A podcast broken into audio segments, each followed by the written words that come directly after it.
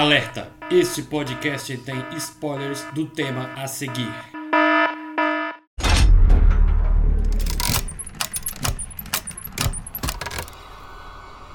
Olá, eu sou o Davi Cardoso. Convido vocês a entrarem no nosso mundinho de terror e espanto, onde ninguém estará salvo de um perseguidor implacável, de espíritos malignos a entidades obscuras de alienígenas a demônios perversos. Sejam muito bem-vindos ao Fábrica de Horrores.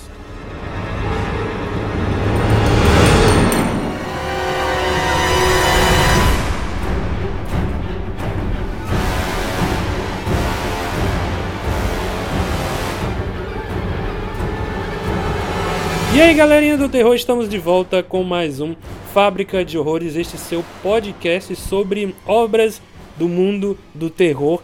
Estou mais uma vez aqui com o meu colega Edu Filhote.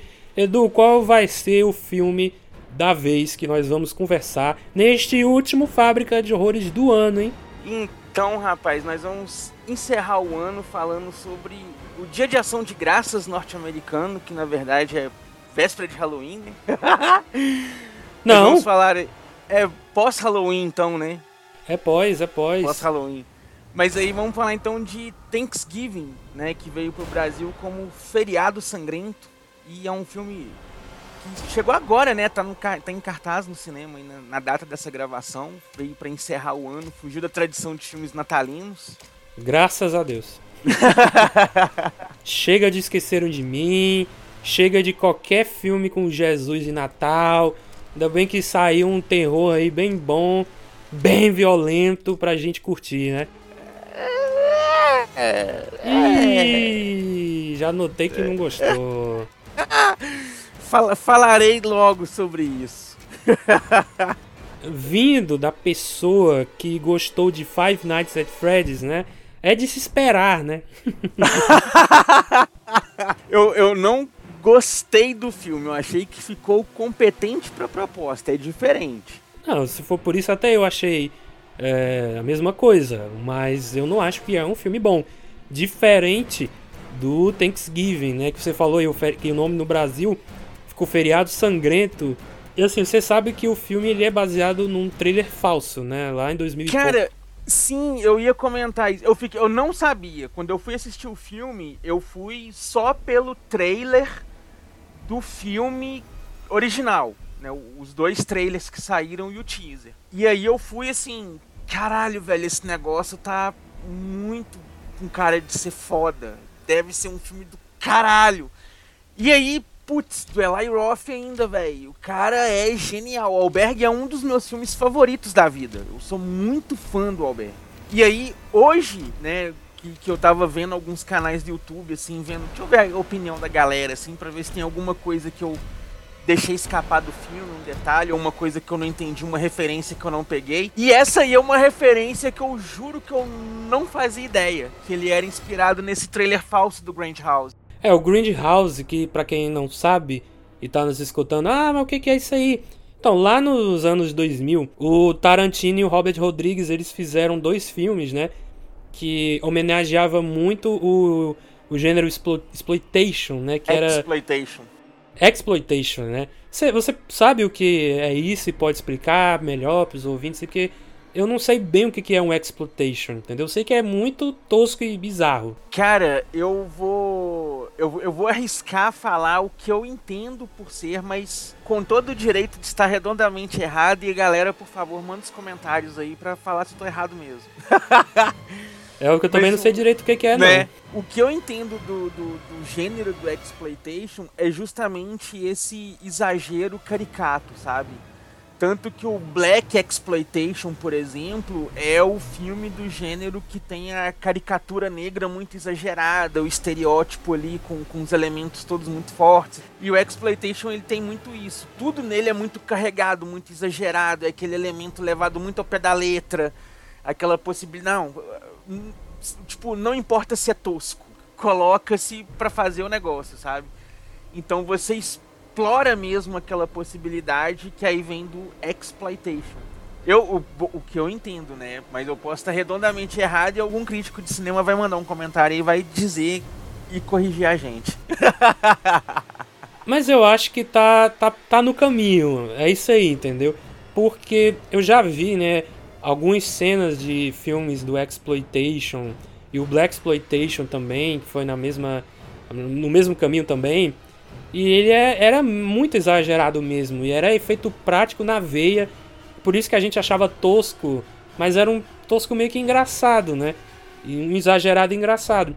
E aí, nessa época, sei lá, é 2007 o Grindhouse? Era no final dos anos 2000.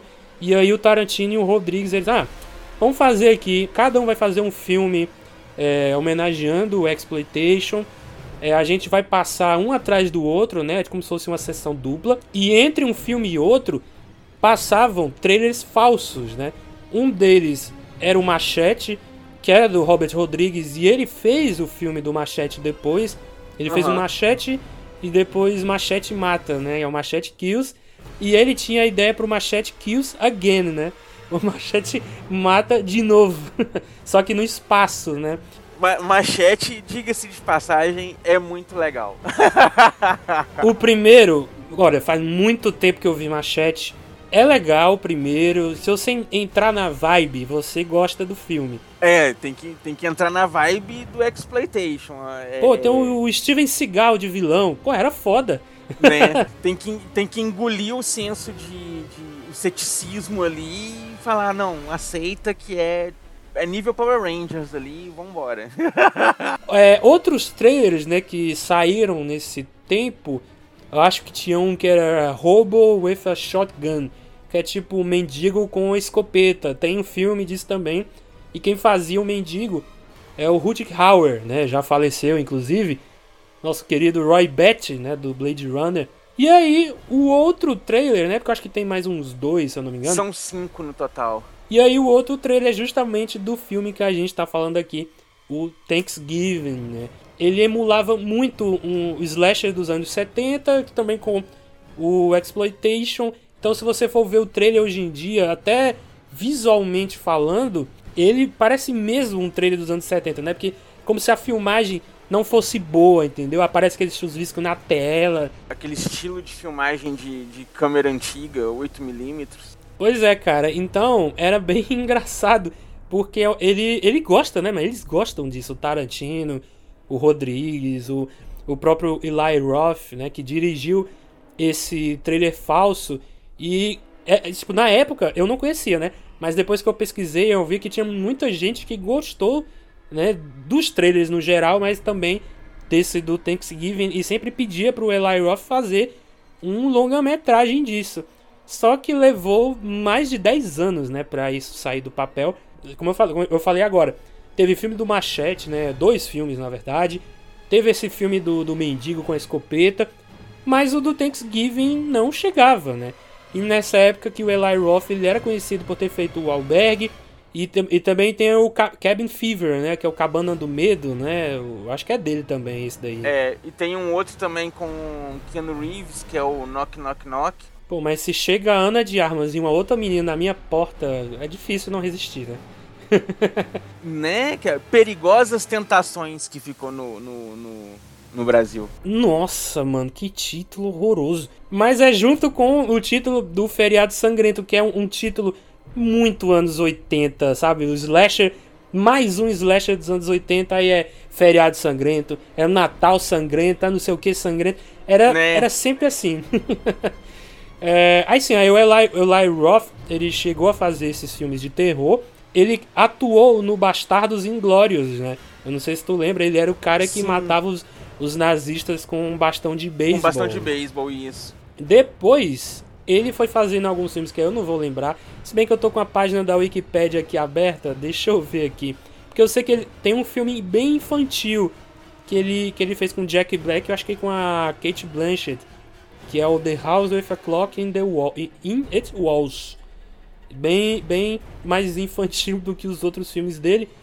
E ele fez também, senhor Edu Filhote, o remake de Death Wish. Qual é o nome desse filme em português? Que era com um cara das antigas lá. O... Desejo de Matar? Desejo de Matar, exatamente. Que era com Charles Bronson, né? O antigo. Charles Bronson. Uhum. Tem bem cinco desse filme. Aí ele fez um remake com o Bruce Willis. Aí depois desse filme infantil, fez um documentário e aí fez o Thanksgiving. E lembrando que para ano que vem ele ainda vai lançar o Borderlands, né, que é baseado num jogo. Ó, Kate Blanchett, Kevin Hart, Jack Black, Jamie Lee Curtis, Edgar Ramirez, tem um pessoal aqui, viu? Cara. Vamos confiar no Eli Roth. Que, falando no sujeito, vamos voltar aqui pro Thanksgiving. Então, o Thanksgiving, qual é a história do filme, né? Tem ali uma Black Friday numa loja que eu acho que é Right Mart, né? Que é a paródia do, do, do Walmart, do Walmart. Né? que tem nos Estados Unidos. E lembrando que, até é bom avisar para o pessoal que tá ouvindo, que esse filme eu achei que ele era só terror puro, né? Mas conforme os dias da estreia estavam chegando, e aí as críticas estavam saindo, as pessoas diziam que ele tinha uma pegada de comédia também, né? De, de humor negro, tipo pânico.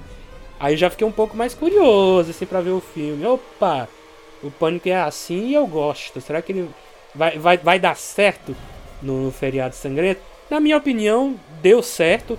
O começo já é isso. É tipo uma crítica também o que ele faz ao que acontece no mundo inteiro quando tá chegando a Black Friday, né? Junta um monte de gente, quando a loja abre, é aquela confusão, é aquela correria deve já ter tido algum acidente por conta dessa correria, gente sendo pisoteada. Assim, a, a, princípio parece uma coisa meio surreal, do tipo assim, nossa, mas isso é o tipo de coisa que não acontece, que não sei o que. Mas se a galera jogar no Google aí, tipo, é, invasão, em, é, invasão em loja em, em ofertão, alguma coisa nesse sentido, vai ver lá, já aconteceu nas casas, na, na, nas lojas da Ricardo Eletro, que tava tendo negócio de promoção, feirão, uma coisa assim a galera conseguiu derrubar aquelas portas de, de correr, sabe? De porta sanfonada, né? Conseguiu jogar a porta sanfonada pro chão para entrar dentro da loja. Então, assim, é, realmente essa turba de gente ensandecida querendo entrar para garantir seu produto não é tão surreal quanto a gente pensa, não.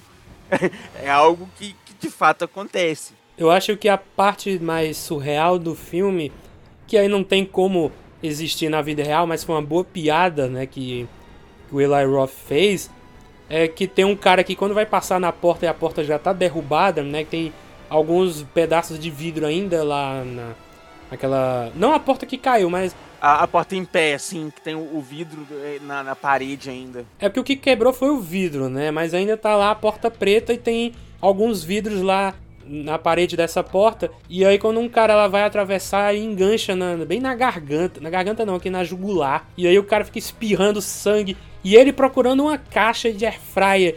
Não lembro se é airfryer, vou jogar aqui que é um airfryer. E eu, eu achei muito bom porque ele, tipo, é, é, é, justamente uma crítica que ele fez ao consumismo louco que as pessoas têm, principalmente no Black Friday. E aí o cara morrendo, sangrando, aí, não, vou pegar a caixa aqui e vou levar, né, cara? Isso é muito bom. Aí ele não, não consegue, né? Ele vai, cai no chão, morre. Vem outra pessoa e pega a caixa que tava com ele, né? E cara, o caos tá instaurado aí, né? Nessa hora tem gente sendo. O segurança ela tá sendo pisoteado, né? Que o outro segurança foi embora. Outra pessoa que morre também é a mulher do cara que tava lá na loja, tipo gerente. Eu acho que ele é o gerente é, da loja. É, era o gerente. Aí tava o gerente do coisa. Aí a esposa do gerente, ela cai no chão, né? O, a, o pessoal a mulher dá uma carrinhada nela, joga ela pro chão. O cabelo dela engancha no, no, na roda do carrinho. A mulher arranca o couro cabeludo da mulher ali, puxando o carrinho. E a mulher morre sangrando lá e de, de, da pancada da cabeça, né? Que ela, que ela caiu. Eu não acho que não é, ela não morre pela pancada da cabeça. Ela é, é foi a pele, meu filho, o couro que então, foi arrancado. arrancou o couro ali, mas não só o couro no, no seria o suficiente para matar ela. Ele sangraria ali e tudo tal, mas não para matar. Eu acho que a pancada do, do, quando ela caiu, junto com o trauma do Porque quando arrancou o couro, a mulher já tava meio morta no chão ali, sabe? Você vê que ela não tem reação. Na hora que a mulher deu uma carrinhada nela, que ela caiu, bateu com a cabeça, ela já caiu, bateu e já ficou meio quase morta. Então, pra mim eu achei que foi por conta do couro, né? Que o cabelo tava enganchado lá na, é, na rodinha. Mas, mas, você vê que na hora que a mulher tá arrancando o cabelo dela, que começa a mostrar que tá começando, puxando tanto que tá começando a arrancar, ela já tá meio sem reação ali no chão, ela tá só parada, ela não consegue esboçar a reação.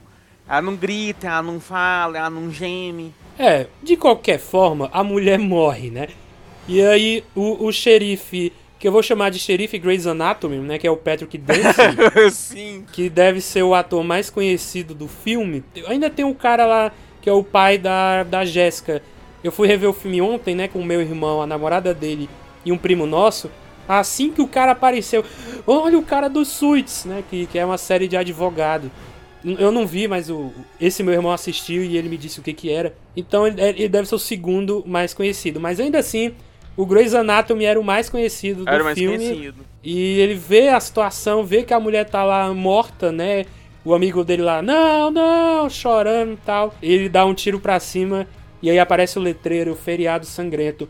Eu não sei se tu notou, mas até o letreiro do filme ele é meio anos 80 também. É, ele tá nesse padrão de- desses filmes agora que saíram de, de uns dois anos pra cá, que tá todo mundo usando essa estética meio que do, do, do neon roxo com alguma coisa, essa letra, sabe, emulando ali um, um retrofuturista dos anos 80.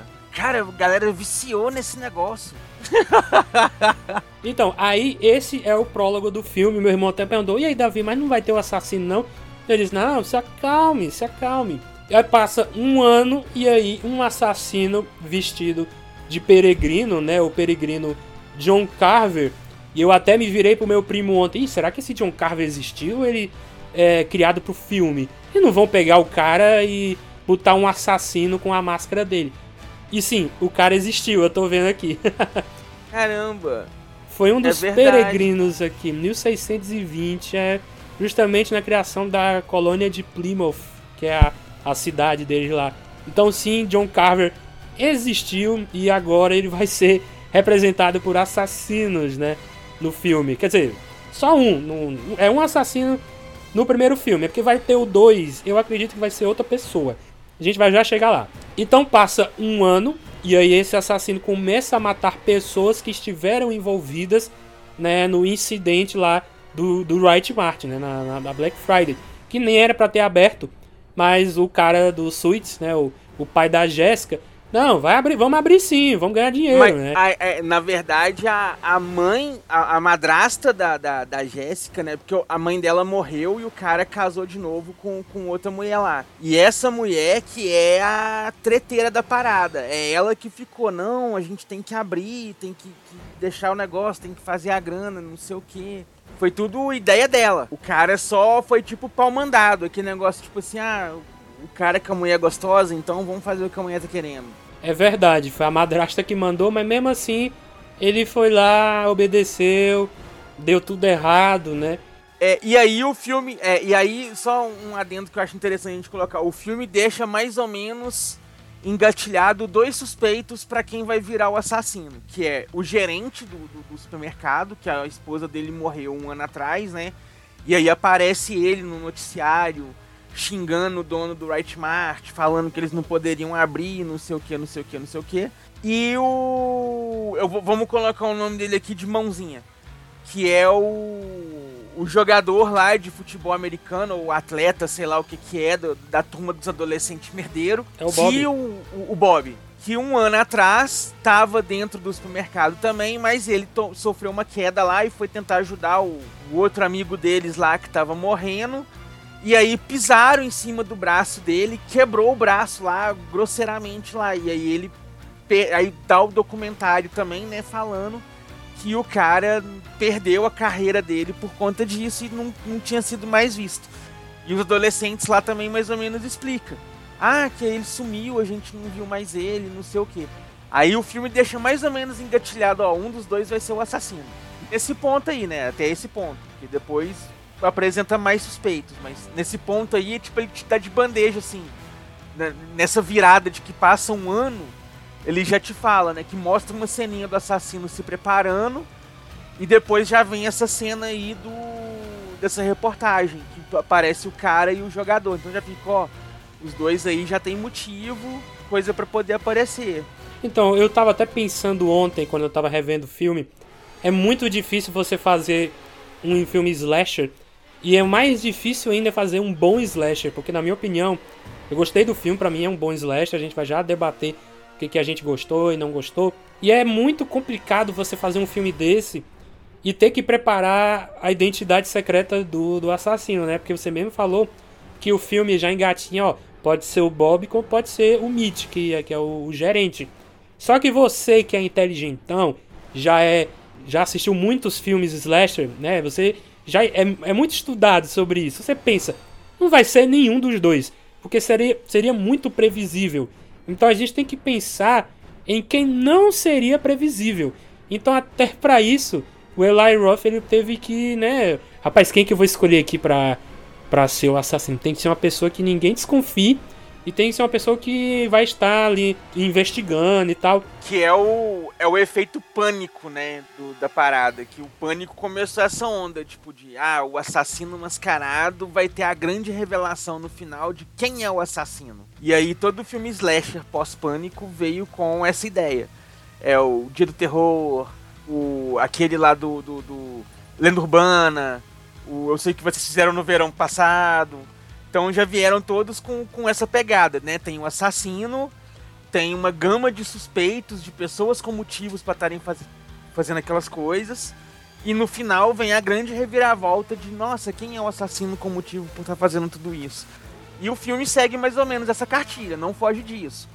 Isso aí tá lá. Ele te dá várias possibilidades de assassinos, te apresenta alguns que são muito óbvios e alguns que ficam nas entrelinhas assim, tipo, igual né, na cena logo após aí já aparece a Jéssica com um namoradinho novo. Que o namorado dela morreu no, no, no, no shopping. Não. Ah não, o namorado dela era o Mãozinha, né? Era o Mãozinha. Era o Mãozinha. é, aí ela tá namorando com outro camarada agora, que é um, um nerdinho lá da, da, da escola que a galera não gosta muito dele. Então já fica mais ou menos ali, ó. A galera não gosta dele, meio zoa ele, a menina é a única que gosta dele, o cara deve estar tá matando todo mundo também por causa, né, do, do, do, da galera não gostar dele e tudo. Então fica mais ou menos nas entrelinhas ali alguns outros suspeitos.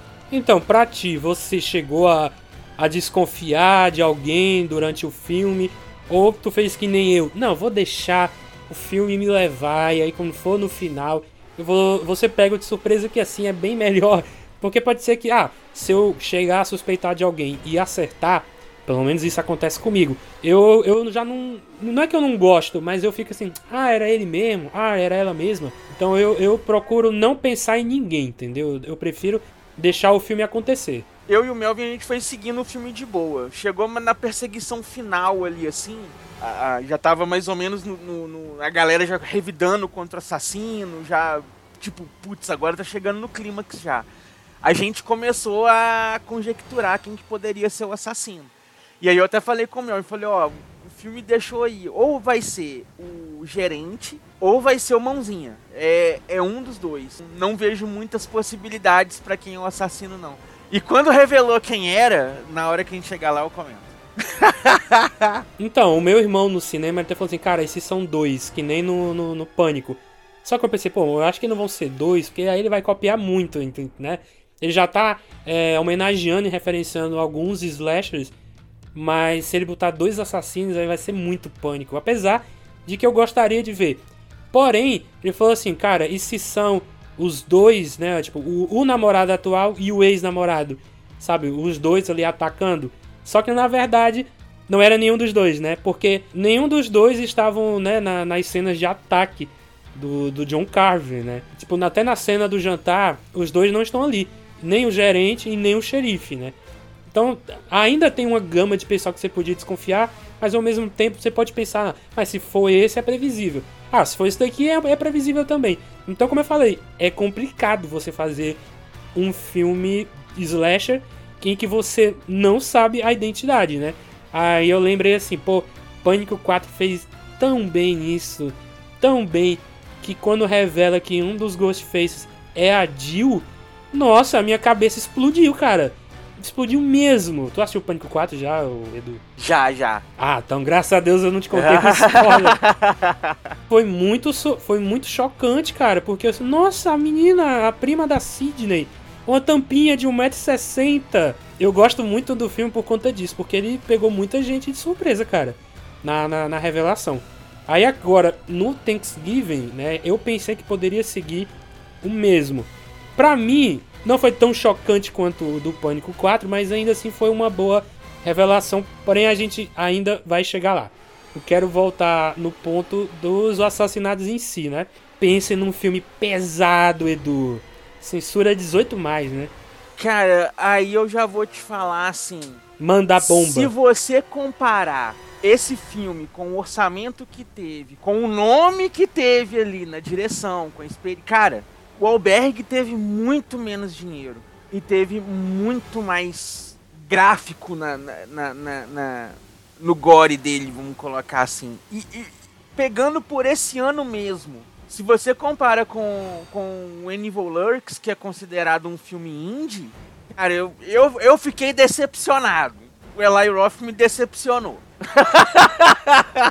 Mas como assim? Tu queria que o filme fosse mais pesado? Cara, eu acho que poderia ser melhor trabalhado a direção da cena das mortes. Porque, por exemplo, se você pega Primeira Morte, que é da garçonete lá no, no, no trailer, tá ok, o cara vai, coloca ela na parede, cola a cara dela ali na parede, tira ali. Ficou bacana, maquiagem ficou legal você vê que é um efeito prático misturado com um pouquinho de digital ali, mas não é um digital que incomoda. Você compra a cena ali e tudo.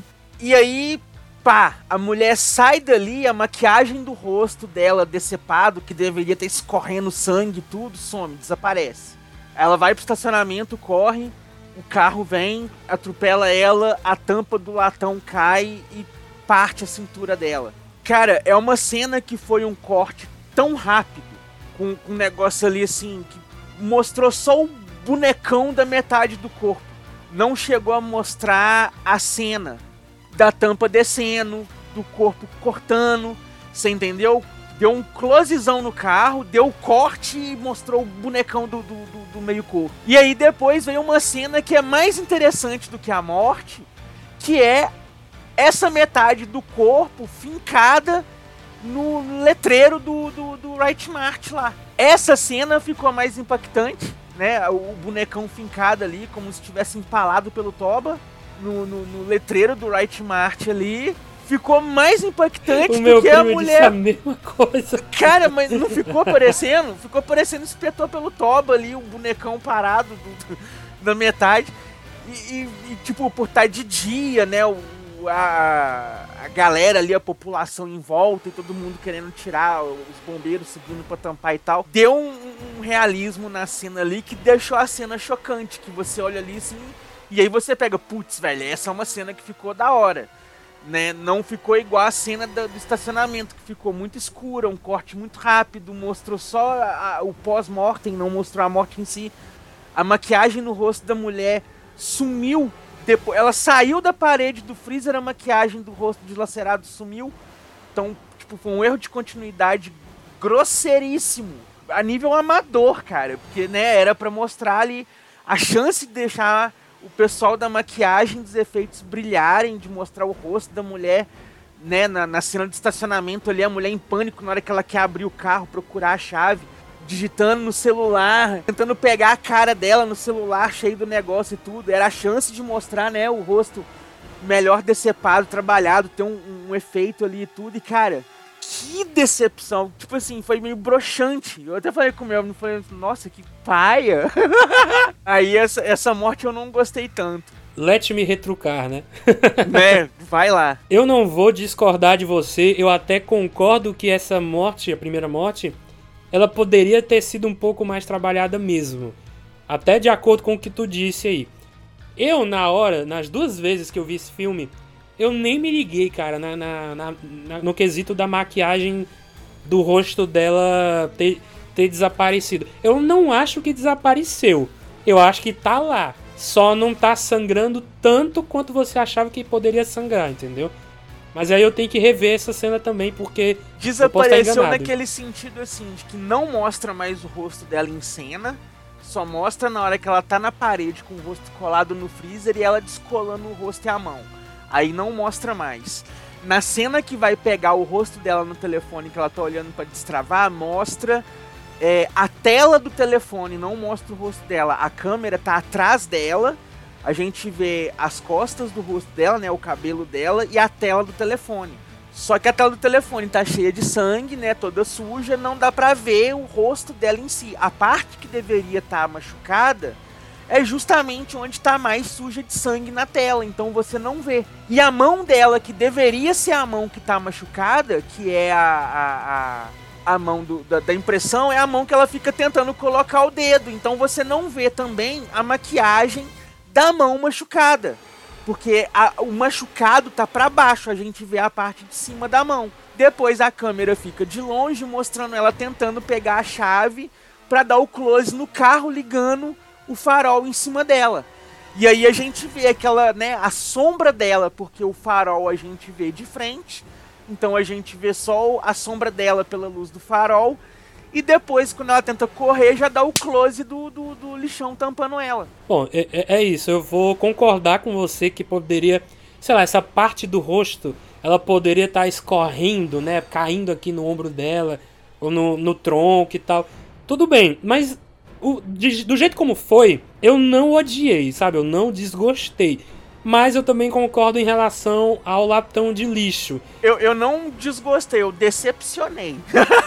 Porque eu esperava, por ser do Eli Roth, eu esperava que a morte fosse em cena que fosse mostrar graficamente a morte acontecendo. Calma que o filme ele vai melhorar nesse quesito aí, porque vão ter mortes que vai mostrar a sanguinolência que você tanto queria. Mas sobre o latão de lixo eu achei muito esquisito, assim, eu sei que é filme. Isso aconteceria na vida real? Um, um latão vai me partir no meio desse jeito aí?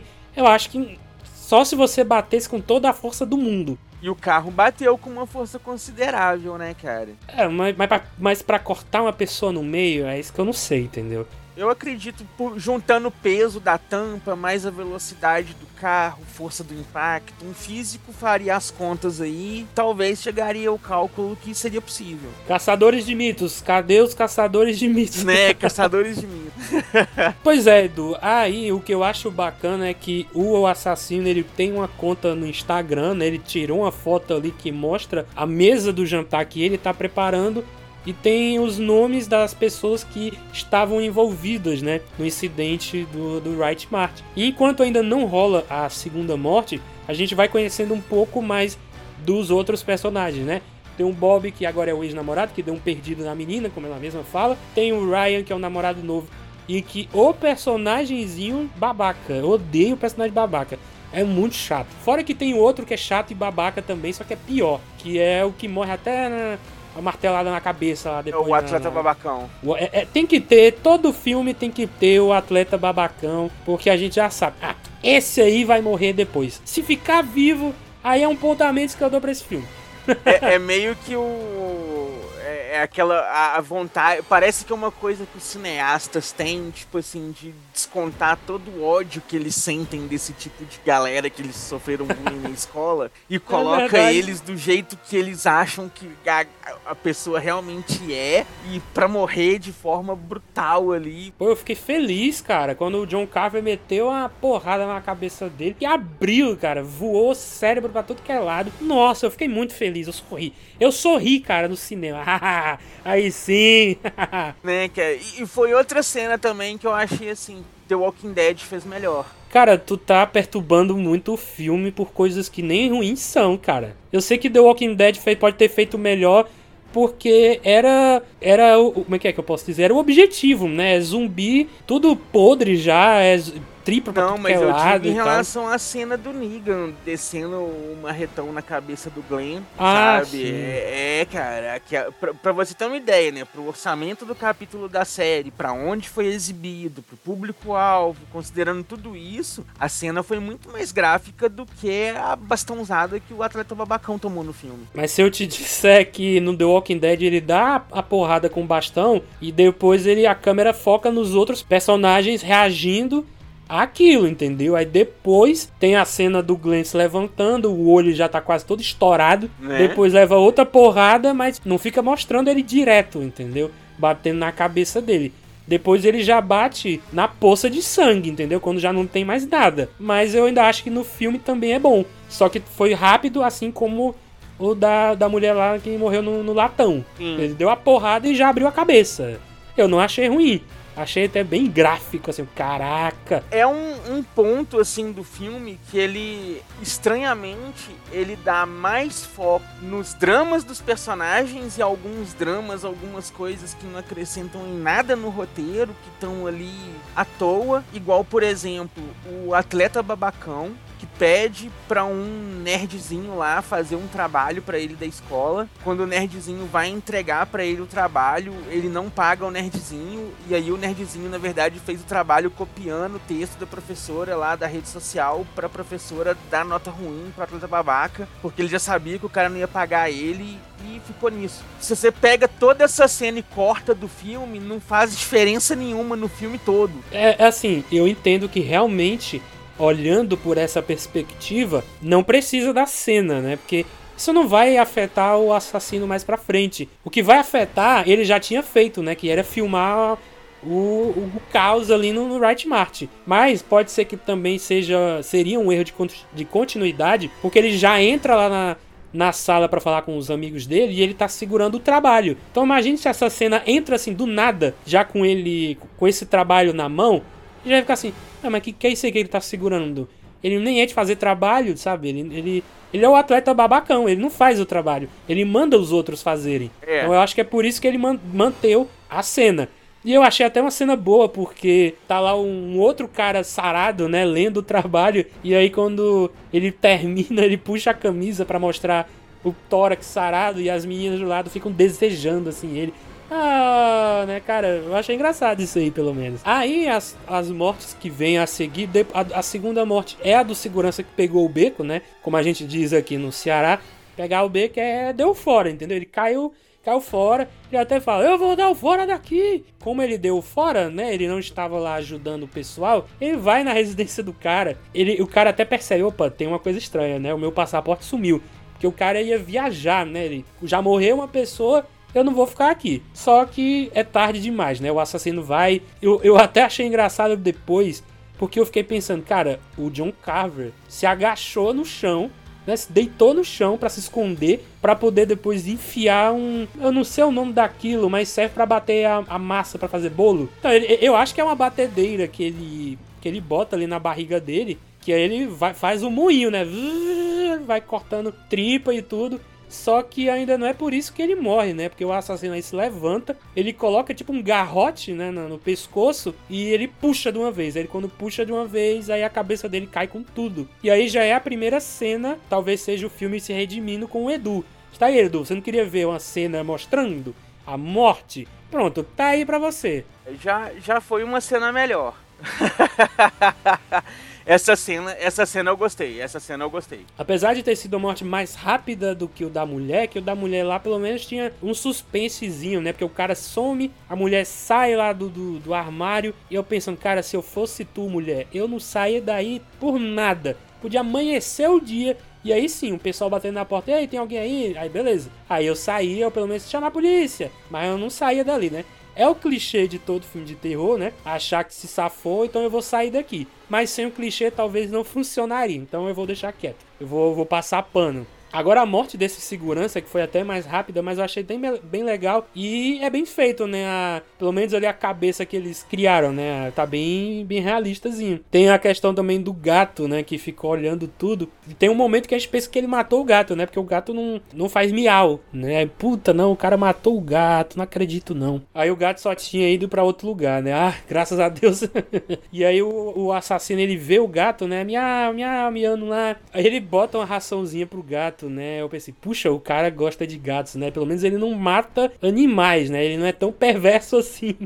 Mas eu gostei da, da, da, da cena do gatinho. É bom, essa cena é boa mesmo. Legal. Eu, eu não esperava que ele faria isso, né? De colocar ali a ração para o bichinho não morrer de fome. Achei bacana. Encaixou legal pro filme. Que deu aquele senso de realismo, assim, que você pensa, putz, realmente, né, velho? Aí vamos prosseguindo aqui, que acho que a terceira morte é de dois estudantes, né? Acho que são estudantes da escola. Que uma, na verdade, é uma líder de torcida e o outro é o namorado dela, que tá ali na, trabalhando na academia, né? Fica até falando, ah, você é um bosta, você não é de nada. De alguma forma ele tava querendo motivar o, o cara ali, né, fazendo exercício. E, mano, o meu primo falou uma coisa, falou assim, caralho, é o Stifler, é muito parecido com o Stifler, velho. Esse, esses dois, eu, quando eu assisti pela primeira vez, eu não lembrava quem eles eram. Até pensei que, cara, o cara matou porque sim. E aí na segunda vez eu me atentei mais. Eles são os dois que estavam ali na fila da frente, na parte da frente, daquela multidão lá no, na Black Friday, né? Que até o cara assim: aí, gente, a loja abriu. E aí todo mundo saiu correndo pensando que a loja tinha sido aberta, né?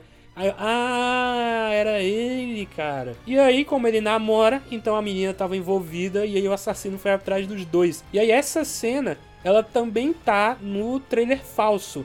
Que a menina leva o, o, o, namorado, vou chamar de Stifler, leva o Stifler lá para assistir, né? Já que não podem não podem fazer atos, atos libidinosos, né? E aí ele até fala, não, o técnico falou que não pode, isso não pode. Aí ela fica pulando, né, naquele pula-pula. Eu achei até interessante essa cena do pula-pula. Ele, ele fica assistindo, o assassino chega do nada quebra o, pres o pescoço. Quebra o pescoço dele, estilo Reagan McNeil, sabe? A, a, a, parte da frente da cara fica atrás, né? Nossa, cara, me dá um negócio ruim quando eu vejo cena de quebrar pescoço. E aí o cara faz isso, né? O John Carver mata o cara, só que a menina não vê, tá tudo escuro, né? E ela fica lá pulando, pulando, pulando, pulando. De repente, ele começa a esfaquear, né? A... O piso do pula-pula. A cama né? elástica, né? É, da cama elástica. E aí ele fica esfaqueando para tentar esfaquear ela, né? E aí chega a esfaquear ali o tendão de Aquiles, eu acho. E aí, né, não tem como, né? Ninguém, ninguém consegue ficar em pé se você rasgar o tendão de Aquiles, que é uma dor inacreditável. E ele fica esfaqueando depois que ela cai, né? Vai esfaqueando ela no, no, nas costas, né? Essa morte aí também é outra morte que eu achei legal. Achei a cena bem bacana. Aí eu vou fazer o papel de Edu Filhote na primeira cena de morte. Essa você não gostou? Não, não é que eu não gostei, mas eu acho que ela poderia ter sido um pouco mais estendida. No caso, a da menina, entendeu? A menina no pula-pula. Essa crítica aí eu acho que eu faria para todas, sabe? Eu acho que todas poderiam ser um pouco maiores, assim, mais trabalhadas em tela. É, né? Pelo menos ele é eficiente, né? Ele não demora no no serviço, né? Ele vai, mata e pronto. Pra ele tá ótimo. pra função do assassino que quer sair sem ser reconhecido, tá ótimo. mas eu, assim, eu achei bacana, porque tá no trailer falso também, mas eu acho que poderia ter um, um toque a mais de, de terror, porque, sei lá, ela para de pular, se vira, vê que o, o, namorado, sei lá, o corpo caiu no chão com a cabeça virada. O assassino vai, pá, começa a esfaquear a cama elástica e ela vai começar a pular. E eu penso, só que ao mesmo tempo eu penso, pô, mas ela poderia sair, sair correndo, entendeu? Ao invés de ficar pulando na, na, na, na cama elástica. Mas vamos, vamos fingir que ela continuou pulando, sabe? Tá tudo no escuro ela não enxerga nada, além da, da cama elástica. E aí ele vai esfaqueando, mas não consegue acertar nela. Até que, enfim, aí acerta a, o calcanhar de Aquiles, aí beleza, rola a morte dela depois. Eu acho que era assim que poderia ter sido feito. Estende, sei lá, 10 ou 15 segundos de tensão da menina escapando das facadas, mas aí no final ela não escapa, ela chega a ser esfaqueada e tal. Eu acho que eu concordo contigo também. Para a maioria ali das mortes, elas poderiam ter sido um pouco mais estendidas, né? Mas é como eu falei também, se o cara que queria ser eficiente, tá bom, matou e puf, vou embora, leva ali o, o, meu presente, leva a cabeça do cara, a cintura lá da, da, da moça que morreu primeiro, leva os corpos do Stifler e da líder de torcida, então tá bom para eles. Né? É, é o, o, o, interessante que eu achei desse assassino, do modus operandi dele, assim, é que ele não tem aquele padrão. Tem hora que ele é ligeiro e rápido, tem hora que ele brinca um pouco, tem hora que ele leva a vítima viva para tentar torturar. Isso eu achei legal. É porque no próprio, no, nos próprios filmes do Pânico a gente tem bem mais cenas de perseguição para depois ter a morte do que só a morte em si, né? E aí nesse, nesse filme é o contrário. A gente tem mais cenas de mortes rápidas do que de perseguições. Mas quando tem as perseguições, na minha opinião, elas são tão boas quanto as perseguições do, do Pânico. Porque no Pânico 6 que teve esse ano, tem a cena da perseguição ali com a Gale né, lá no, no, apartamento dela, que é uma boa cena de perseguição. Te, te, deixa tenso, assim. Até pensei que, que ela ia ela ia de Dewey, entendeu? Ela ia morrer também, mas não morreu, apesar de ter levado umas belas facadas. Aí aqui no, no Thanksgiving a gente tem a mesma coisa. A cena da perseguição do assassino com a Jéssica no colégio é boa demais, é boa demais. E antes de eu explicar um pouco por que, que eu gostei, eu esqueci de dizer que esse filme ele emula algumas referências de filmes de, de slasher. A primeira cena, que é na primeira pessoa, a linha é total Michael Myers, né? No, no, Halloween, a primeira cena do Halloween é o Michael Myers, né? Vendo ali de fora a casa dele. Depois tem uma cena que a, a Jéssica tá ali na, naquele diner, né? Tipo uma lanchonete. Aí ela olha pra, pela janela e tem uma pessoa com a máscara do John Carver é, olhando para ela, né? E depois essa pessoa some. É total Halloween também, quando a,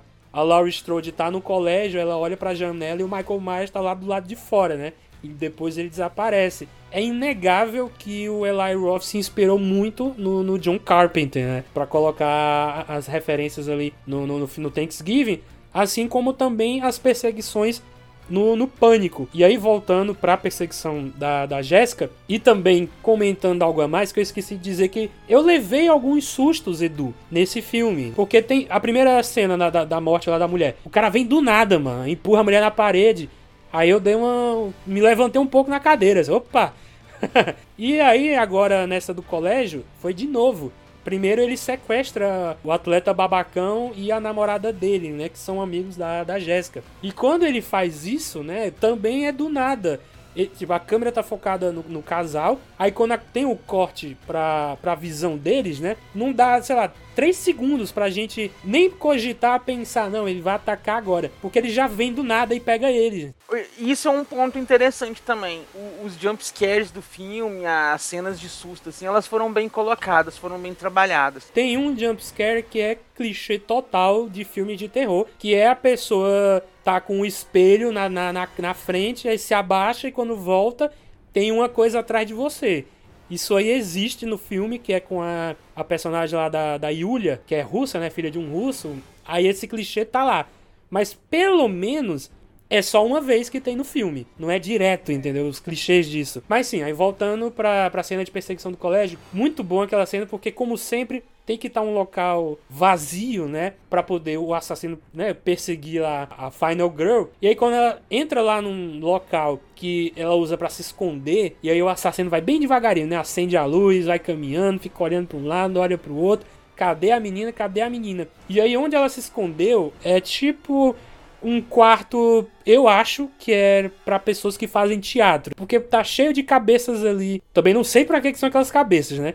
Mas tá cheio de cabeças ali de mentira, obviamente. E a mulher, ela finge que é uma dessas cabeças. Foi inteligente aí, viu?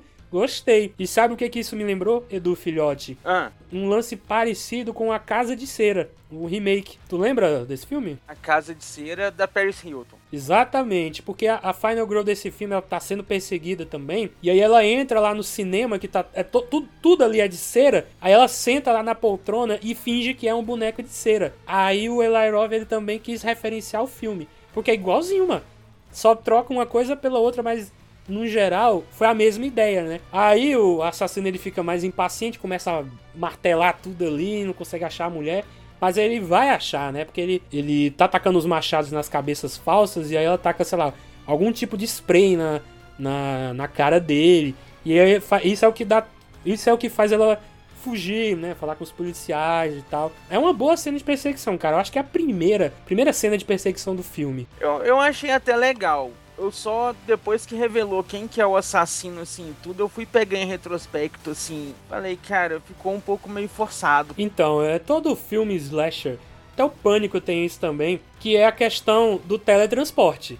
Não, te, não tem, cara. A gente tem que aceitar onde é que ele escondeu a roupa, onde é que ele já tinha deixado a roupa para poder perseguir a menina, né? Porque ele tinha que aproveitar que a escola tava vazia para poder sequestrar ele tinha que sequestrar primeiro os colegas da Jéssica para depois perseguir ela. Será que eles foi deixar os meninos lá no, no esconderijo dele primeiro para depois perseguir a menina? Ou ele deixou lá escondido e depois le levo pro meu esconderijo? Tem uns questionamentos aí que você pode fazer mesmo. Mas é aquilo. Ou a gente aceita que existe teletransporte, ou o filme vai ficar, vai ficar menos bom. Cara, eu, eu que nem Tenet. Eu não tento entender, eu só, eu só sinto.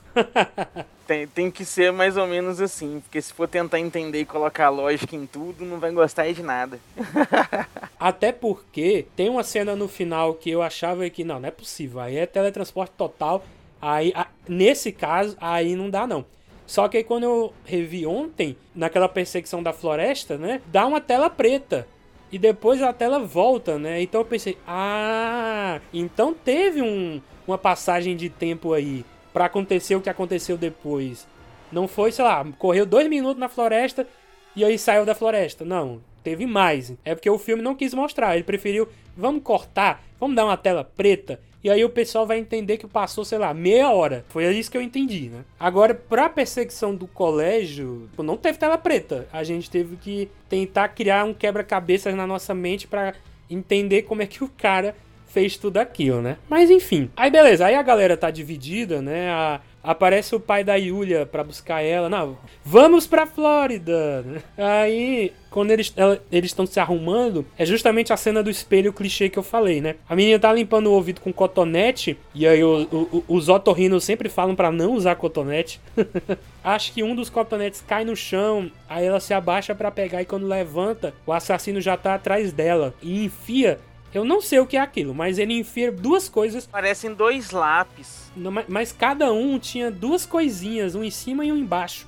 Então não eram lápis. Mas vamos fingir que era uma coisa pontiaguda, que cada um tinha do, do, dois pontos pontiagudos, que entrou no, nos dois ouvidos, né? Nossa, essa me deu agonia, né? No trailer já tinha me dado uma agonia, porque você ou levar algo no ouvido, nos olhos ou no saco, dá uma agonia. dá uma agonia boa. E, e, ela cai no chão, né? Você. Quando você é atingido por algo no ouvido, você, tipo, se você destruir o tímpano, eu acho que você perde ali o senso de. De, dire... de sentido, assim, né, cara? Você... É.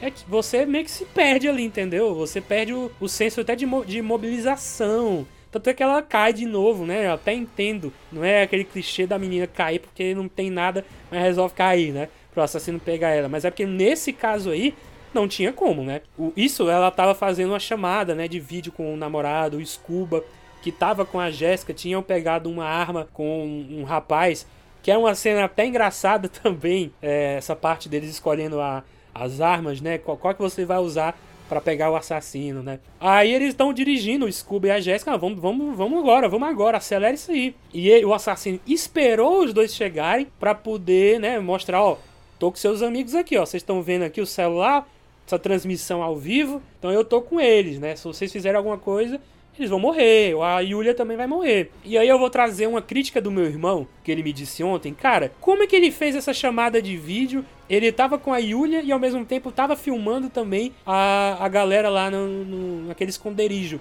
Tinha que ser duas pessoas. Foi por isso que ele disse: ah, pode ser que seja o namorado e o ex-namorado. São dois, né? São dois John Carvers, né? De, de, de, de assassinos. Foi, foi aí que o meu irmão pensou que poderiam ser dois, mas na verdade é um só. E eu nem cheguei a, a, pensar nisso. Eu pensei que ele deixou lá é, posicionado e tá lá gravando, entendeu? Gravando 24 horas. Agora, como é que ele fez para mexer a câmera, eu já não sei. é outra, outra, outra parte que a gente tem que aceitar, né? Vamos aceitar. É. é filme, a gente aceita. Aí o Scooby ele vai atirar, só que a arma estava travada. Porque quando eles foram pegar a arma com o rapaz, o cara falou, ó, deixa travado, porque senão tu vai perder teu ovo. Aí, beleza, deixa travada. E uma coisa que eu notei nesse filme, é que o roteiro dele é muito amarradinho. Tem essa parada da arma tá travada, aí ele não consegue atirar no cara. Que por consequência, ele joga ela numa mesa que tem uma serra. E aí vai, né, triturando a pobre menina que fica com as linguiças tudo pra fora. Depois, tem uma cena que a Jessica fala que já, é, já atirou com arma de fogo antes. E ela até diz, eu quase morri. Inclusive, é, é na cena que, que ela tá com o scuba para pegar a arma, né? Então, o meu, irmão, meu, meu primo falou assim, ih, isso aí vai ser usado mais pra frente. Pode, pode, pode contar aí que no final ela vai usar alguma arma. Dito e feito. Ela usa um mosquete no final do filme. Então, o roteiro do filme, ele é bem amarradinho, cara. Ah, mais ou menos. Então explique, mais ou menos. Já pode falar da revelação do assassino? Não, não, vamos segurar. O meu irmão achou forçada a chamada de vídeo que era, que era pra ter sido outra pessoa gravando. Mas, tudo bem. Eu quero acreditar que ele já tinha deixado programado pra, pra filmar. Aí, beleza. Aí eles vão tentar armar uma cilada para Roger Rabbit. Não, para o John Carver. Pra tentar pegar ele durante a, a, a parada, né? É parada é o nome? Como é que é? O, O desfile. o desfile, né? Tá passando o desfile que tem no- também no trailer falso que o Eli Roth fez, a cena do desfile, né? Vai passando os carros alegóricos. E aí, na primeira vez que eu vi o filme, eu não entendi por que, que o assassino, agora vestido de palhaço, cortou a cabeça do, do, do peru lá, né? Do rapaz que tava usando a, a fantasia de peru. Quando eu vi o filme ontem pela segunda vez, eu já notei por que, que ele fez isso. Porque uma das pessoas que foram pegas na- na- nas câmeras, né, do, do, do Wright Martin, que estavam envolvidas na confusão, era um rapaz, e eles até falam, ah, esse cara aqui, ele, tra ele trabalha lá na- na- no desfile, ele usa as roupas e tal. Eu, ah, ele, esse rapaz é o cara que vai cortar a cabeça. Ah, é ele. Então começou a fazer um pouco mais de sentido pra mim na segunda vez que eu assisti. Porque na primeira eu pensei que ele matou três pessoas porque era o local errado e a hora errada, né? Que era o Stifler, a namorada e esse cara que tava vestido. Era de peru que tava vestido? É, Parece que era. Ele foi lá, o assassino, e cortou a cabeça dele, né? Então foi uma cena que eu gostei, porque foi do nada, né? O cara, vá! Vou, cortou a cabeça fora. Aí isso gerou uma confusão ali, gritaria e correria. Ele jogou aquelas granadas de. Solta um, um líquidozinho pra. Tipo o Batman, né? Que joga aquelas coisas pra sumir, né? E as pessoas acham que ele desapareceu e ele tá só pendurado, né? fumaça, bomba de fumaça, né? Ele solta aquelas bombas de fumaça. Tem um carro lá que bate no outro. Tem uma parte de madeira que atravessa a cara do motorista. Que foi outra morte que me pegou de surpresa. Eu, caralho, meu irmão, o que, que tá acontecendo? E aí ontem eu percebi que durante essa morte, o nariz do cara ficou pendurado assim pro lado direito, esquerdo. Caralho, pô, tá muito bem feito, Edu. Olha esse sangue, cara. Bem vermelhinho do jeito que tem que ser. Nem um vermelho muito claro e nem um vermelho petróleo, né? Que é, no Halloween do Rob Zombie, né? Que o sangue lá é petróleo. Não é sangue, não. É, Foi um acerto positivo. surpre- Me pegou de surpresa. Eu confesso que eu não tava esperando. Pois é, cara, eu, não tava esperando nem a morte do cara que tava fantasiado e nem essa do motorista. Então, pra mim, foram dois pontos positivos. E isso faz com que, né, durante a correria, é, gritaria, bomba de fumaça pra tudo que é lado, o assassino vai, pega uma arma e começa a atirar na galera, mas ele não atira com balas. Ele atira com dardos, né? Eu pensei que ele tinha matado o, o ajudante do xerife. O caralho matou o ajudante do xerife. Mas não era isso, era, era dardo também. Pra fazer o cara apagar. E eu até achei que o assassino ele só matou o pessoal que tava envolvido lá na, na Black Friday. Ele, eu acho que ele não matou pessoas que estavam em outros lugares, entendeu? Que não estavam envolvidos. Então por isso que ele não matou o ajudante. Ele deu um dardo na- nas costas dele também. Consequentemente, ele pega toda a família do Thomas, né? Pega o Thomas, pega a filha, pega a madrasta, pega o Scuba também, né? E leva pro esconderijo dele. Só que antes da cena do jantar, tem mais uma cena boa de perseguição, porque a madrasta está sendo preparada para ser cozinhada. Minha mãe até adorou essa cena, né, mãe? Com certeza, se eu pudesse, eu botava a minha madrasta dentro do caldeirão. E é uma cena boa porque dá uma tensãozinha, apesar de ser uma personagem que a gente não gosta muito dela, né? Porque foi por conta dela que rolou o incidente no começo, mas ao mesmo tempo eu não queria que ela morresse, entendeu? Daquele jeito, pelo menos. eu achava que, por exemplo, faz mais sentido o atleta babacão ter morrido. Não, beleza, ele merece. A mulher eu já não sei, por mais que ela tenha sido o principal motivo, mas eu não sei se ela merecia, né, ter aquele destino ali. É mais outra, outra cena de perseguição também, né? Eu acho que são duas que o filme tem, duas ou três. E aí também é muito boa, porque a mulher tem que escapar dali, ela tem que fazer um mínimo de barulho possível, né? Subir naquelas escadas de madeira que jamais fariam silêncio. Com certeza elas rangeriam. Então eu acho que a mulher deve ter pés de pluma. Impossível, entendeu? Você tem que ranger. É uma casa velha, né? É, e aí o cara vai atrás dela, né? Só que o cara vai atrás dela com aquela. Não, uma lança. Tipo um ver... Não, no vergalhão também não. Mas o nome daquilo ali. Não sei te falar, na verdade. É um espeto. É tipo um espeto, uma foice. É tipo um tri tridente, né? Eu acho que é um tridente o Garfo nome, né? gigante. Ele vai atrás dela e ela tá com o pé. Ela, não- ela não está com o pé sangrando, é porque ela vai abrir a geladeira e tem o corpo da líder de torcida, né? Que não tava morta ainda. né? Ela pede até pra, pra mulher não ir embora. E aí o sangue, ela, o sangue vai escorrendo. E como o sangue vai escorrendo no chão e ela tá pisando no, no sangue, aí vai, né, fazer com que tenha pegadas. E aí quando o cara chega, ele vê que as pegadas até somem em algum determinado canto ali do chão. E eu acho essa cena muito boa, porque ele tá parado ali, né? E, e tem uma parede do lado dele onde ela tá se escondendo com uma garrafa que eu acredito ser de espumante, né? Garrafa de vinho. Só esperando aqui o cara aparecer pra dar na cabeça, né? E aí o cara, hum, vou não, vou embora. Aí eu, oxente, o cara vai embora? E ele fecha a porta. E aí foi mais uma cena de susto que eu tomei. Porque era óbvio que ele não tinha ido embora. Ele só tinha fechado a porta, né? E ele crava o- garfo gigante na parede, né? Ah, esse foi o susto que eu tomei. Ah, caralho, o cara não, não tinha ido embora. Enganou a mulher. Aí ela vai embora, só que quando ela vai embora, ele joga o tridente nas costas dela. O cara tem uma mira perfeita, né? Puxa ela de volta pra dentro do, do esconderijo e bota ela dentro lá do forno gigante, bota ela pra assar estilo Premonição 3 ali, né? Aquelas mulheres lá são queimadas dentro daquela câmara de, de bronzeamento, né? Que fica presa por conta de um- uma tábua, sei lá o que que fica em cima. E eu achei até engraçado que depois ele bota um negócio que ele crava no braço dela, né? Que eh, geralmente a gente usa isso no- nos perus pra revelar que já tá assado, né? E aí a mulher vai lá toda pegando fogo, a pele derretendo. Acho que poderia ter derretido mais, na minha opinião. Mas eu acho que ele não. ficado mais com aparência de pururuca. É, tava, tava só crostado, né? Ele, ele não tava nem queimado e nem derreteu a pele, porque eu achei que ia derreter. Mas eu acho que ele preferiu não derreter porque ele iria mostrar a cabeça dela na cena do jantar. E aí, se essa cabeça tivesse toda derretida, não ia dar pra saber o que que era, né? Apesar de saber que era a mulher, né? Que ele, ele bota o corpo da mulher que nem um peru na, em cima da mesa. E aí, Edu, vou te falar que essa cena me deu um. Ai, meu Deus, assim. Uma gasturazinha, né? Ai, meu Deus. Eu não sei se tu vai saber o que é gastura. Que isso é um termo muito cearense.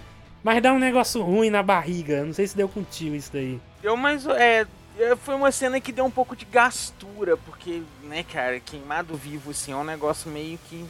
Sei lá. Não é nem isso, é, é você ser servido literalmente como um frango, né? Com as perninhas, parecendo, parecendo as perninhas do frango. Ai, meu Deus É, do céu. ficou na posição do frangaçado, literalmente, né?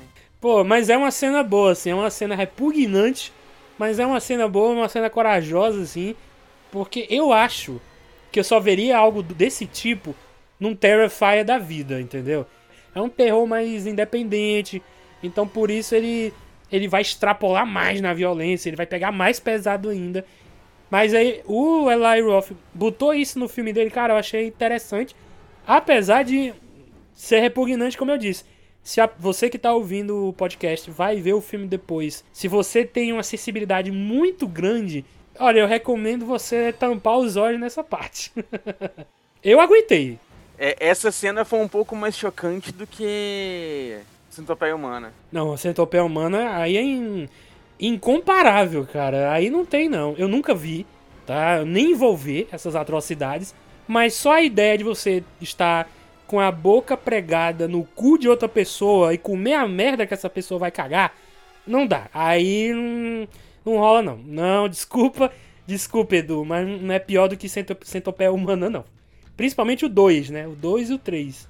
Ah, cara, essa cena aí eu achei um pouco mais chocante do que o Centopeia Humana. É, pode ser. Pra você, pode ser. Eu, eu não achei. Até porque, por isso que eu te falei agora, desse conceito horroroso que o diretor criou, o Tom Six, né? É, e eu achei essa cena do jantar muito boa, porque ele já revela, em parte, o motivo do assassino, né? Eu peguei esse pessoal aqui e não matei vocês, porque esse pessoal aqui. Aí ele fala por quê, né? Porque eles eram mais, entre aspas, né? Eram mais babacas, eram mais desgraçados, não não estavam nem aí pra, pro, pro que eles fizeram. Foi meio Dig Sol, sabe? Os motivos do Dig Sol. Essas pessoas não merecem viver, né? Então elas têm que lutar pelas suas vidas. Eu já pensei que ia brotar ali o, o John Kramer, né? e tem mais uma referência a Pânico, porque o assassino começa a falar, mas ele usa um, um software, né? Um programa para poder modular a voz dele e ninguém descobrir quem é. E é nessa parte que ele vai fazer o nenenenenenene, né, do, do Robocop, ele vai escolher a pessoa que vai ser a primeira a ser assassinada. E é justamente o atleta babacão. Que ele fala, ó, foi por conta do seu vídeo que me inspirou a fazer isso. Então você vai ser o primeiro, você vai quebrar a internet, né? você vai ser um sucesso, todo mundo vai ver esse vídeo todo ano no, no, no, no jantar de ação de graças. Ele usa um instrumento de cozinha, né? Mas eu também não sei o nome, né? Mas é é, é, é para quebrar alguma coisa, né? Que você bate, então é para quebrar. Ah, eu acho que é um martelo de carne. Nós achamos que é um martelo de carne, né? Que é um instrumento que a gente usa na cozinha. E aí é a cena que ele usa para bater na cabeça do, do, do, atleta babacão, que já abre, né? De primeira, a cabeça abre ali. E aí vai o cérebro para fora, vai escorrendo sangue ali. Cara, é uma cena também.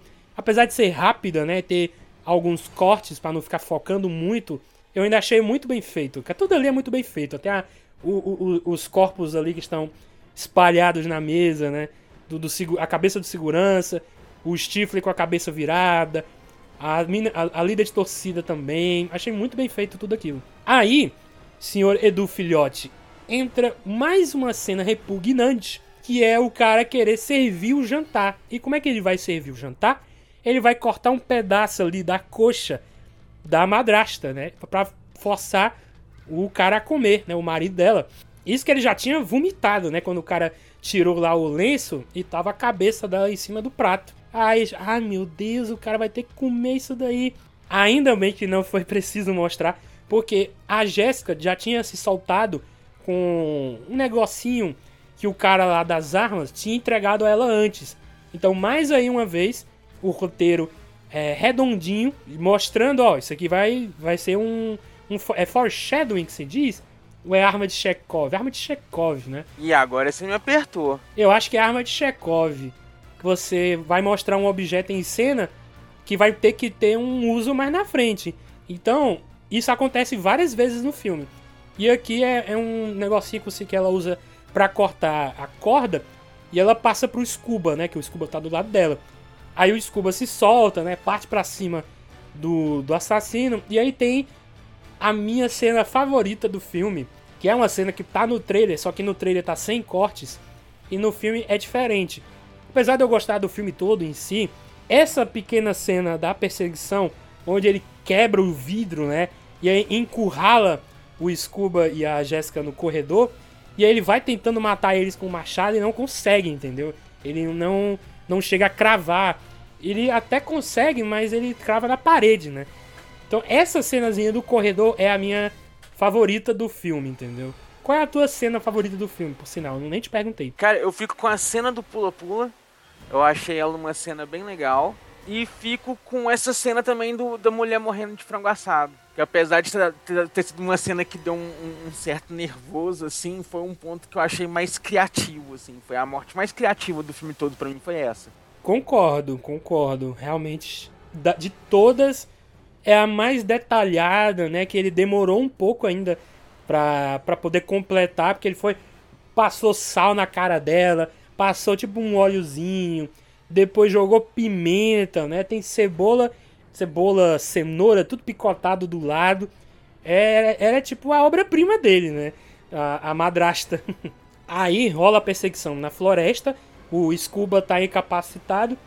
Inclusive é uma cena um pouco mal dirigida, porque ele bate com o machado no braço dele, mas não dá para entender bem como é que foi isso. Entendeu? A gente só sabe que, que ele foi atingido e cai no chão. É, é aquela direção meio tremida, cortada, assim, que não, não mostra a cena direito. Isso aconteceu até um pouco antes, no jantar, quando o Scuba se solta e ele vai jogar alguma coisa no assassino, mas não, não dá pra ver bem o que, que é isso. a câmera tá muito focada, tipo, na, na cara do, do Scuba. Aí a gente não vê o que, que ele jogou no, no, no John Carver. Mas enfim, ele jogou alguma coisa que fez ele cair para trás. Aí tem a perseguição da floresta, a, a Jéssica sai correndo, passa por, um, por uma cerca, ela até quase perde a mão, porque fica preso lá uma pulseira. Aí é, é, a gente começa a notar algo estranho, porque ele para e fica olhando para ela um, uns 3 segundos assim, ao invés dele sair correndo, né? E só depois é que ele sai pra floresta dentro. E aí é justamente nesse momento que tem a tela preta, um fade, fade out. Não lembro se a gente comentou aqui no podcast, eu já esqueci. Se não comentamos, vou falar de novo. Nesse momento no final, vai desembocar ali a Jéssica saindo da floresta e encontrando o xerife ensanguentado e desmaiado. Aí a gente fica assim, ué, foi tão rápido assim ela sair da floresta. E na segunda vez que eu vi o filme, que foi ontem, teve esse fade out, né? A, a tela ficando preta e depois voltando o filme. Então essa tela preta foi a passagem de tempo que o filme fez. Ao invés do filme mostrar, sei lá, a menina passando meia hora na floresta, o filme simplesmente, não, vamos cortar aqui e depois a gente volta lá com a Jéssica saindo da, da floresta. Aí beleza, ela sai, encontra o xerife, ela entra naquele aquele depósito, acho que é um depósito. Ela vê o, o Bob vestido de John Carver e depois aparece o, o xerife que é o, o Grey's Anatomy, dizendo: Não, deixa comigo, me dá o revólver que eu vou resolver isso daí. Fica lá fora, fica esperando lá fora. Aí ela vai esperar lá fora, ouve sons de tiros e o Grey's Anatomy aparece: Ó, eu atirei, mas ele, eu acho que ele acabou escapando. Aí a gente, hum, é mesmo Grey's Anatomy. Porque nessa hora eu já tava começando a desconfiar dele, né, do xerife. Porque toda vez que um personagem tá desmaiado e depois acorda, geralmente é o assassino. Não sei se tu vai se lembrar de algum filme que faz isso, mas eu acho que tem. Cara, tem um do um que se passa no, no Dia dos Namorados, mas não é o Dia dos Namorados macabro não. Dia do Terror, que é com. Eu acho que é esse. Que é com. Dia do Terror. Com, com Angel da Buffy. Hum, não sei quem é Angel da Buffy. Eu sei que tem uma menina que fez um 007 do Pierce Brosnan. Então eu lembro dela. E tem algo parecido nessa história de, ah, tô desacordado e acordo depois. Só que é um pouco diferente. Mas aí voltando pro Thanksgiving, aí beleza, o cara chama os policiais, a galera vai e investiga. Me diz uma coisa, quem é, de quem é aquela mão que pega tipo um martelo. É a, a mão do Bob, né? Porque depois o, ele joga alguma coisa no vidro pra ferir o, o, xerife, né?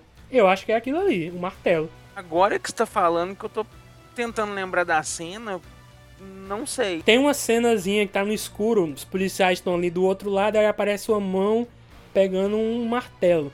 Eu acredito que seja do Bob, porque o xerife tava lá dentro conversando com a Jéssica. E depois, quando ele vai matá-la, né? Que aí tem a, a, revira, a reviravolta de que é o xerife, né? O, o assassino, porque a Jéssica olha pro, pro sapato dele e o sapato tá todo sujo, né? De, de terra, de musgo. De por quê? De alguém que estava, né? Perseguindo ela na floresta. Então ele é o assassino.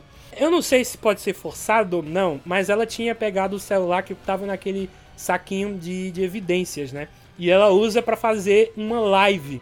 E ela até fala assim, pô, eu tenho o meu agradecimento aqui que eu não dei ainda. Que é, graças a Deus que aqui tem Wi-Fi. Essa piada é até boa, gostei. E aí ela tá fazendo uma live, aí tá todo mundo dando joinha, tá todo mundo vendo, todo mundo já sabe que ele é o assassino do filme. E aí eu fiquei, pô, mas por que, que não apareceu ninguém depois, né? Demorou um pouquinho ainda para os policiais se tocarem que era ele, né? Só de manhã que apareceu a galera, que apareceu o bombeiro e tal, né? Pra apagar o fogo. Que é justamente na cena que ela usa o mosquete para atirar naquele balão que ela tinha ligado, né? Pra é, colocar ar. E aí ela atira no balão, é, incendeia tudo. E aparentemente ele morreu queimado. Ou não. Porque ninguém encontrou o, o cara, né? Ninguém encontrou o corpo dele. Isso tá muito slasher dos anos 90 ou até 80 também. Ah, não achamos ninguém ali. Então é sinal de que essa pessoa vai retornar numa sequência. Apesar de que eu não queria que fosse o Grey's Anatomy no 2, porque já, já tá confirmado uma sequência para 2025. né? Eu quero que seja outra pessoa, que nem Pânico. né? Cada John Carver é uma pessoa, uma pessoa diferente. diferente. Ou até mudar o feriado, né? Não, eu, eu acho que vai continuar sendo Thanksgiving. Porque é, a intenção deles é fazer o assassino característico do dia de ação de graças, né? É, porque já tem de Natal, né? Slasher de Natal. Slasher ruim, por sinal. Slasher ruim de que alguém se veste de Papai Noel e sai matando todo mundo. Já tem, né? Agora de ação de graças eu acho que não tinha muito, não. Talvez tenha alguns. Mas esse do John Carver talvez seja o melhorzinho de todos, né? Aí, ô Edu, podemos enfim passar pra, a palavra pra você, que você tava esperando agora o tempo todo do podcast para falar sobre a reviravolta do Grey's Anatomy. A palavra é sua. Aí, rapaz. Então, da reviravolta, qual que é a grande motivação do assassino? O camarada, esse assassino, ele na verdade era amante da mulher do gerente da loja que morreu perdendo o couro cabeludo lá no acidente da loja um ano atrás. E a mulher tava grávida dele. E tem um negócio que eu notei só agora na segunda vez. Pô, se a mulher tava grávida, até mostra lá. Tem a foto lá do ultrassom. E, mano, tá o bebê do 2001, mano. O bicho tá grande. E aí a barriga dela, ela é magrinha. Né, Então como é que barriga pode a mulher tá chapada. grávida? Né? Como é que pode, mano? E olha que seria uma gravidez de risco, hein? Porque aquela mulher não tem menos de 40 anos. Nem fudendo. Nem ela e nem o, o Grey's Anatomy. Nenhum dos dois, é. E aí fica aquela coisa assim, o filme não deixa estabelecido que os dois teriam um caso em momento nenhum. Que eu tenha percebido, pelo menos, né? Que chegou nesse final assim, eu fiquei totalmente, what? Como assim? De onde que tirou que esse cara era amante da mulher e ainda deixou ela grávida? E o corno? O que que o corno ficou fazendo esse tempo todo? O corno não sabia. E continuou sem saber. Provavelmente vai ser o assassino no 2, porque vai querer vingança contra o Grey's Anatomy. é, mas, o, mas ele vai matar só o Grey's Anatomy no 2? Vai matar todo mundo que ele deixou vivo como vingança pra falar que ele é melhor do que ele. Eu gosto da reviravolta de que ele era amante do cara, porque é um motivo sólido. Pô, ele perdeu uma pessoa que ama. Qualquer um ficaria maluco, ou nem todo mundo, mas alguém ficaria maluco, entendeu? Eu até pensei isso no Pânico 6. Pô, será que a, que a Kirby vai ser uma das assassinas? Porque ela, ela foi ferida no 4, quase morreu. Quer dizer, ela até, ela até disse que morreu, mas ficou, sei lá, 3 minutos morta e depois voltou. E aí ela despirocou e saiu matando todo mundo. Podia ser uma boa ideia, mas não foi o que rolou. Aí foi parecido no, no Thanksgiving. Pô, o cara perdeu a mulher que, que amava e ainda perdeu o filho, né? Filho ou filha, que ainda nasceria. Então eu entendo ele ter ficado maluco. Agora o que eu não gostei foi esse bebê gigante na, no, no ultrassom e a mulher magrinha, magrinha, entendeu? Não, não faz sentido. Agora tu me diz, pô, mas da onde que esse cara tinha um relacionamento com ela? Logo no começo, quando ele entra lá na casa do, do Mitch, que é o gerente, ele vai entregar lá uma comida que ele fez, ele até diz assim, pô, por um cara que é solteiro, até que eu cozinho bem. E mais na frente ele tá cozinhando a madrasta, lembra? Então já era uma pista que o filme tava dando. E ninguém se tocou. E aí, quando ele entrega a comida lá pra mulher que ele gosta, tem uma rápida troca de olhares.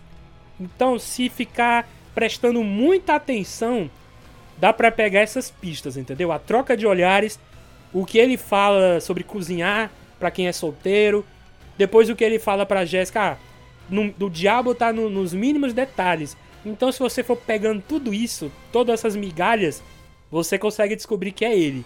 Mas eu não descobri porque eu nem tava pensando nisso. E eu não, eu sinceramente não captei. É, eu, eu também não captei na primeira vez, cara. Eu vou, eu vou admitir aqui pra você. Foi só na segunda vez que aí eu consegui prestar um pouco mais de atenção.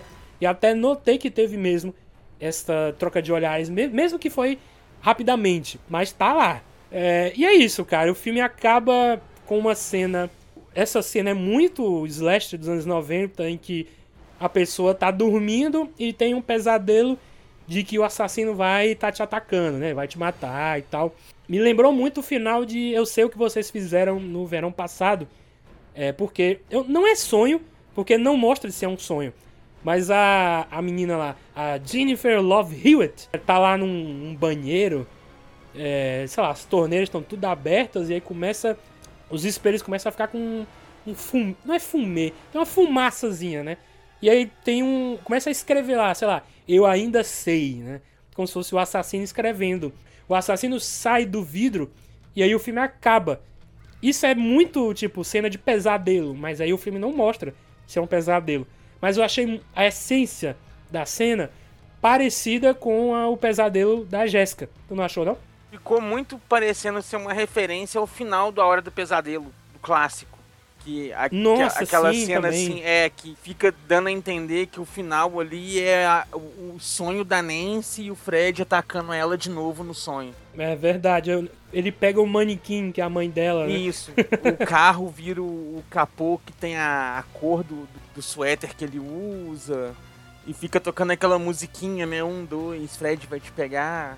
Eu achei bem. É parecido mesmo. É, eu achei que foi tipo meio referente. Na verdade, esse filme ele tem bastante referências a outras coisas, né? Pois Edu, é isso, né? Nós falamos aqui bastante, né? Um papo bem extenso sobre Thanksgiving, né? Um feriado sangrento.